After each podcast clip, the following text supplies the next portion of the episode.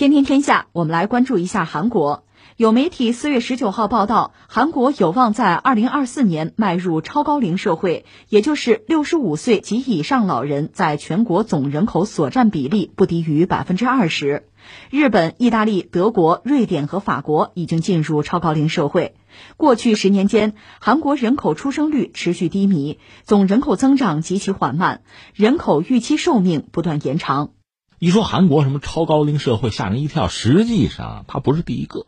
呃，一般说来，全球现在叫什么呃超高龄社会的，怎么也得包括这几个国家吧？你看欧洲的德国、瑞典、法国、意大利都得算，日本也得算，它不脱亚入欧嘛？反正它算西方嘛，就这几个国家都得算超高龄社会。嗯，到二零二四年呢，韩国得新增，另外还有加拿大和英国吧，等于说这八个国家会进入所谓超高龄社会。韩国的高龄人口占到总人口的比例，二零一八年三月的时候百分之十四点四吧，二零一九年到了十四点九，二零二零年呢十五点八。其实韩国最主要的问题就是人口出生率持续的低迷，就人口的增长极其缓慢。其实这是它非常大的一个问题，是个隐忧吧。那说到韩国有俩事儿必须要提，一个还得说两句这个抗疫战役，韩国总的来说做的还是不错。虽然你说反弹什么的，这个高度警惕啊，但总的来说，韩国算是它没有停工啊。那国家比较小吧，六千万人口，应该说是一个它不像中国刚猛一路啊，它是比较柔性的吧。这个抗疫战役也算取得了成功吧。目前总的来说状况还是不错的，而且直接导致文在寅前两天我们说就是韩国的这个议会的选举吧，文在寅所在的政党是大获全胜。说到底，这是对他的这个抗疫的。领导能力的一个褒扬吧，褒奖吧。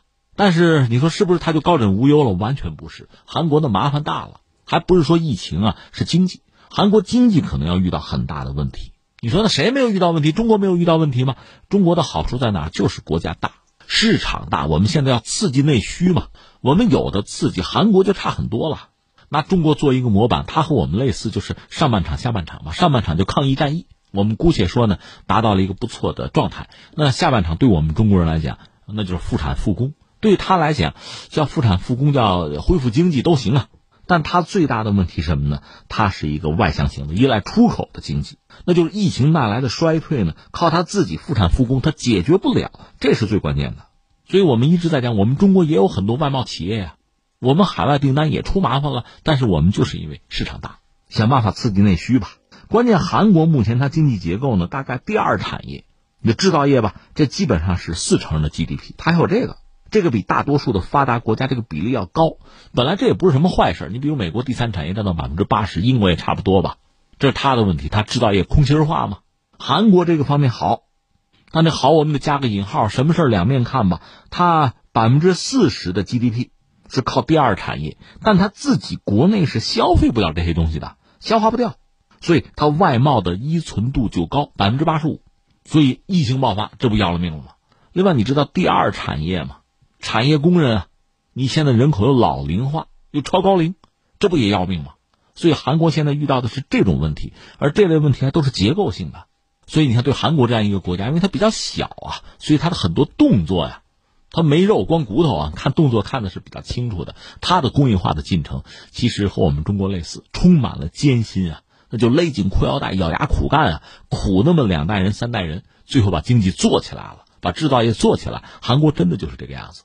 当然，它的缺点我们讲它什么财阀政治什么的，那都不说，就是说它一代一代那么苦，最后熬把经济做出来了，很不容易，特别是制造业。但是我们说了嘛，福祸相依啊。现在他自己这麻烦，真的是这个鞋和脚的关系啊，舒不舒服只有自己知道啊。他制造业做的不错。到现在这个占比还很高，这比一般的发达国家比欧美要强，它比较靠谱嘛。你现在一看欧美国家连口罩都造不了，那确实在这个抗疫战役的时候遇到非常大的麻烦啊。韩国这方面要好得多，但是我不说俩问题吗？一个是他自己市场小，消化不了，他就得外贸、外销。那现在全球市场不景气，需求降低了，怎么办？所以韩国现在面对这个问题，这经济怎么拉得起来？再一个呢，人口老龄化，你的产业工人。这产业在人不足啊，这也是个要命的事情啊。那我现在查了一下，韩国对主要的贸易伙伴的出口量都在萎缩。你比如中国吧，对中国出口可能萎缩了百分之十以上；对美国的出口是跌了百分之三点四；对欧盟的出口是跌了百分之二十以上，对拉美呢降百分之五十一，那它压力当然很大了。那现在其实对韩国人来讲，我觉得两个，一个呢确实还是要抱紧中国，离得又近，一个巨大的市场。如果韩国的疫情能够控制住不反弹啊，我们以前也讲过，中国现在状况也还不错，在全球范围内，大概分成两类国家吧，一类还是在和疫情进行搏斗，苦苦挣扎；还有一类呢，已经走出疫情的阴霾，能够复产复工。那么，能够率先的安全的复产复工的国家，可以先抱团，可以先把产业链先做起来。有的地方，比如断掉的路吧，想办法修上；有的地方截去一段就截去一段。当然，谁是这样的国家，谁是这样的经济体，我们还得看。你比如美国，美国急着复产复工，我们但愿它的疫情不会再度的大规模的爆发。目前这状况就够瞧的了啊，否则麻烦会非常之大，它会让很多国家面临这个输入的风险啊。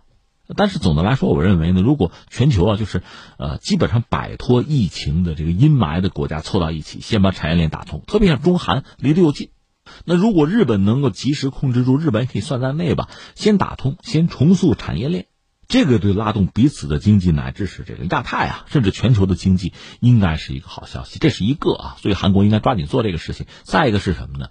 那你劳动力不足，就人口老龄化如此之严重，那恐怕你就得考虑外来劳工的问题了。这个其实你看日本一直很谨慎。对外来劳工呢，总的来说口他是不放的，不放你老龄化，你说你怎么办？现在不得不变通，想办法要放开。韩国也是如此。那至于我们中国呢，我就觉得，一个是目前总的来说人口基数因为比较大嘛，所以这个问题不是很明显。即使我们老龄化，其实这个问题也严重吧，因为人口基数大，从绝对值看，就适龄的劳动力这个量总还是有。但这个问题其实真的是问题。你看韩国和日本，就像这个。趟路一样，他们趟在前面，他们遇到这些问题，我们看的是很清楚的。现在你在反思，在想，你比如说计划生育这个问题呀，它是和我们当时经济社会发展的阶段紧密相关的。因为当时中国是被排除在国际经济大循环之外，人家封锁我们嘛，你想改革开放也开不了啊。所以在那个时候呢，只能通过就控制我们整体社会的成员，就整个国家的人口的数量，你人多了没有饭吃嘛。但是，一旦改革开放，一旦在全球范围内重新的去考虑部署你的产业链，那你的劳动力、你的人口受过一定教育之后，它就不简单的是一张一张要吃饱的嘴，而更多的是什么呢？是能够创造财富的，是真正的劳动力啊！那我们作为一个世界工厂，是向整个世界来提供我们的产品。这个时候呢，你再讲计划生育，其实那个思维就过时了，那个阶段就过去了。所以我们及时的改变、调整自己的人口政策是对的，甚至也有人马后炮嘛，说早点调整就更好。有的时候人很难超越这个时代的局限性，我们只能说现在你看着这些国家，七八个国家吧，这个老龄化达到相当的程度啊，会带来很多的问题。当然，通过技术，就是新技术的发展啊、创新啊、普及啊，可以局部的对冲掉适龄劳动力不足、就人口老龄化这个问题。但总的来说呢。现在抓紧时间，去观察、去考量、去部署、去准备着，找到更好的答案吧，去解决这个问题。这确实已经是当务之急了。